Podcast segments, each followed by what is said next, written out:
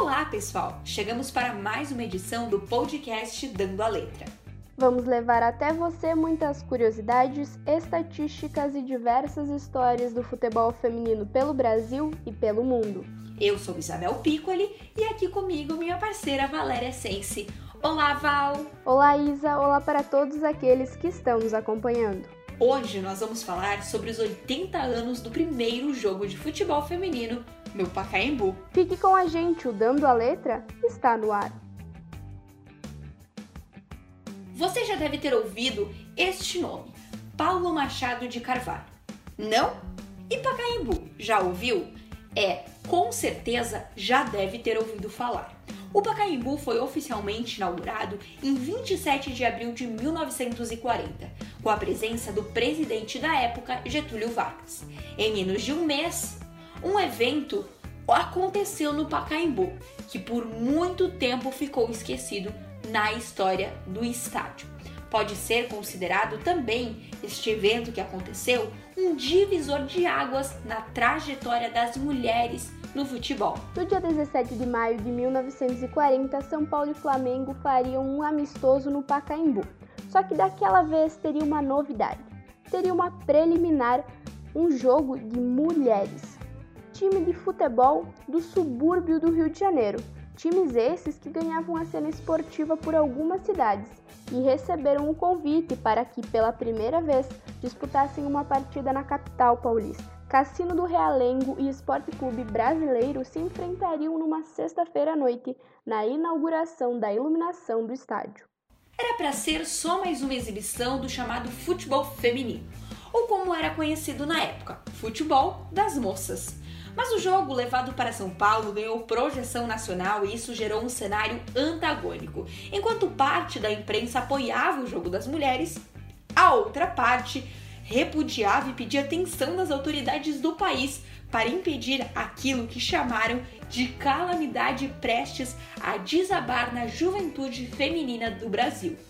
De certa forma, a repercussão do jogo delas no Pacaembu gerou mais pressão para que pouco mais de um ano depois, em setembro de 1941, o Conselho Nacional dos Desportos viesse a decretar a proibição do futebol para mulheres. E mesmo antes da partida, já havia pressão no ar.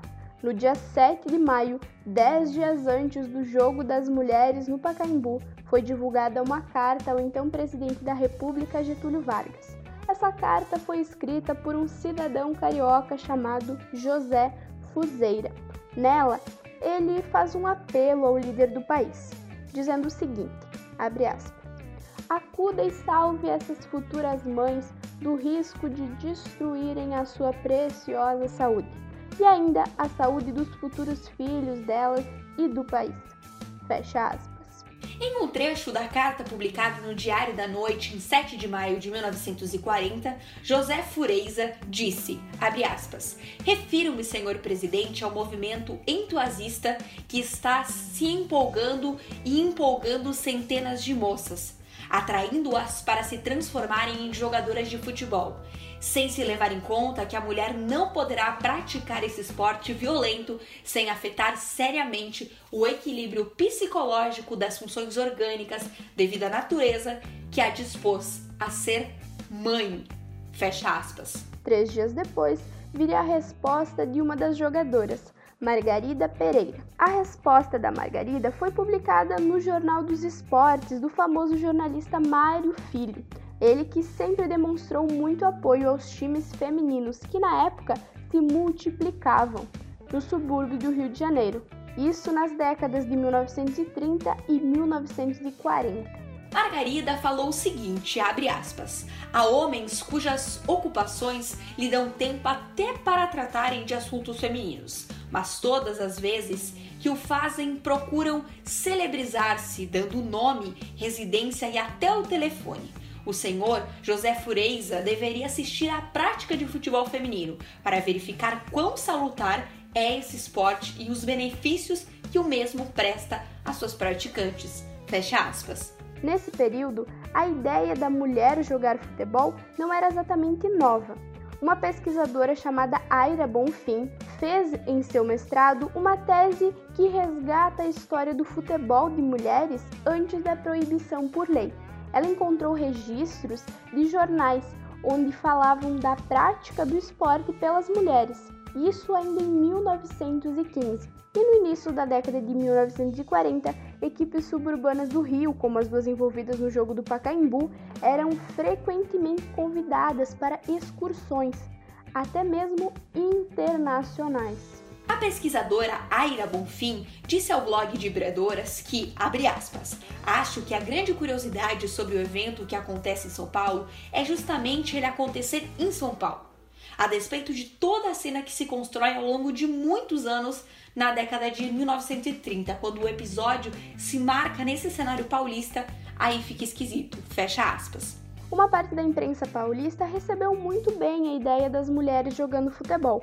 Afinal, foi uma partida que encheu o estádio e colocou as pessoas no Pacaembu como se estivessem em uma lata de sardinhas. Isso como descreveu a própria imprensa.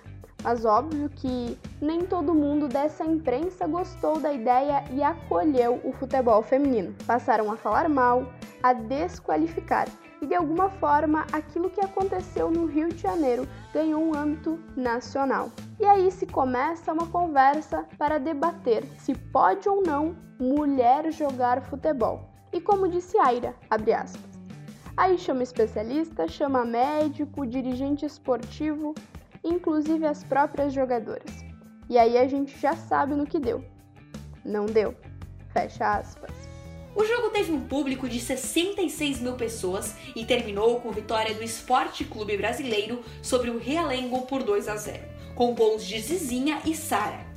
Com a repercussão da partida no Pacaembu, mais especialistas começaram a aparecer na tentativa de comprovar cientificamente que o futebol seria prejudicial à saúde das mulheres. Em 26 de junho de 1940, um certo doutor Leite de Castro, em entrevista ao Jornal do Dia Esportivo de Curitiba, disse o seguinte: aspas, O futebol é um esporte violento, capaz de alterar o equilíbrio endócrino da mulher. Fecha aspas. Um pouquinho depois, no ano seguinte, em 4 de setembro de 1941, saiu um decreto que proibiria as mulheres de praticar futebol e outros esportes que, segundo eles, eram incompatíveis com a natureza feminina. Essa lei só foi extinta em 1979 e só na década de 1980 as mulheres passaram a fazer parte oficialmente do futebol, com clubes, campeonatos e a seleção brasileira, que surgiu apenas no ano de 1988. Nessa época, não era só em campo que as mulheres apareciam no futebol. Elas eram torcedoras e consumidoras daquele esporte que já tinha virado paixão nacional. Nas arquibancadas, elas também eram presença constante. Nesse sentido, Aira Bonfim diz que, abre aspas, você tem uma reação muito natural de mulheres que são contagiadas por esse esporte, que já estava ocupando as arquibancadas, que já estava sendo consumindo muito do que era produzido na imprensa esportiva. E naturalmente, as mulheres quiseram praticar, ter essas experiências nos seus próprios corpos. E aí você entende como esses contextos e essa exposição pública foram prejudiciais e de alguma forma atenderam a um projeto que não mediu esforços em controlar as atividades privadas e públicas, colocando a mulher em um lugar que eles estabeleceram na época, que era de cuidar da família. Fecha aspas. Diante de todo esse contexto, é quase impossível precisar qual foi o primeiro time feminino a ser formado no Brasil, ou até mesmo quando exatamente as mulheres começaram a praticar esse esporte. Essa foi uma história que por muito tempo ficou apagada como se não tivesse existido.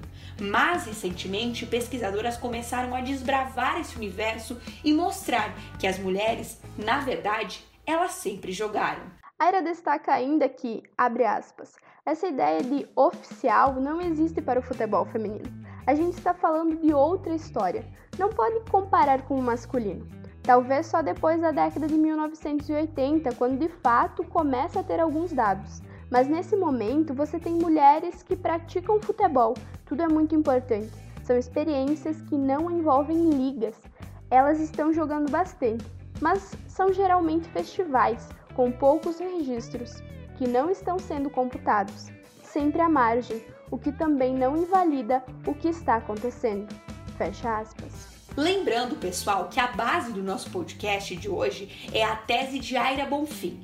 A pesquisa está disponível sob o título Futebol Feminino entre festas esportivas, circos e campos suburbanos. Dois pontos. Uma história social do futebol praticado por mulheres, da introdução à proibição. 1915 a 1941. E se você puder ou tiver interesse, vale a pena conferir a produção da Aira. É uma leitura muito válida e muito interessante. E dessa forma a gente chega ao fim de mais um Dando a Letra. Nós nos encontramos no próximo episódio, lembrando que você pode conferir tudo sobre o futebol feminino no site jogandocomelas.com.br ou nas redes sociais do Jogando com Elas. Lembrando que o Dando a Letra, o nosso podcast queridinho, é toda sexta-feira, então não vai perder. E além disso, tem todos os domingos a live incrível no Instagram do Jogando com Elas, que é o Jogando com Elas em Casa. E claro, sempre com convidadas muito especiais. E a gente sempre lembra, né? Não esqueça, lave muito bem suas mãos e, se possível, fique em casa. Até a próxima. Bom final de semana, pessoal. Não esqueça, cuide de você e de quem está perto de você. Fique em casa. Até mais, pessoal. Um ótimo fim de semana a todos. As informações utilizadas para a produção do podcast Dando a Letra pertencem ao site de Vibradoras.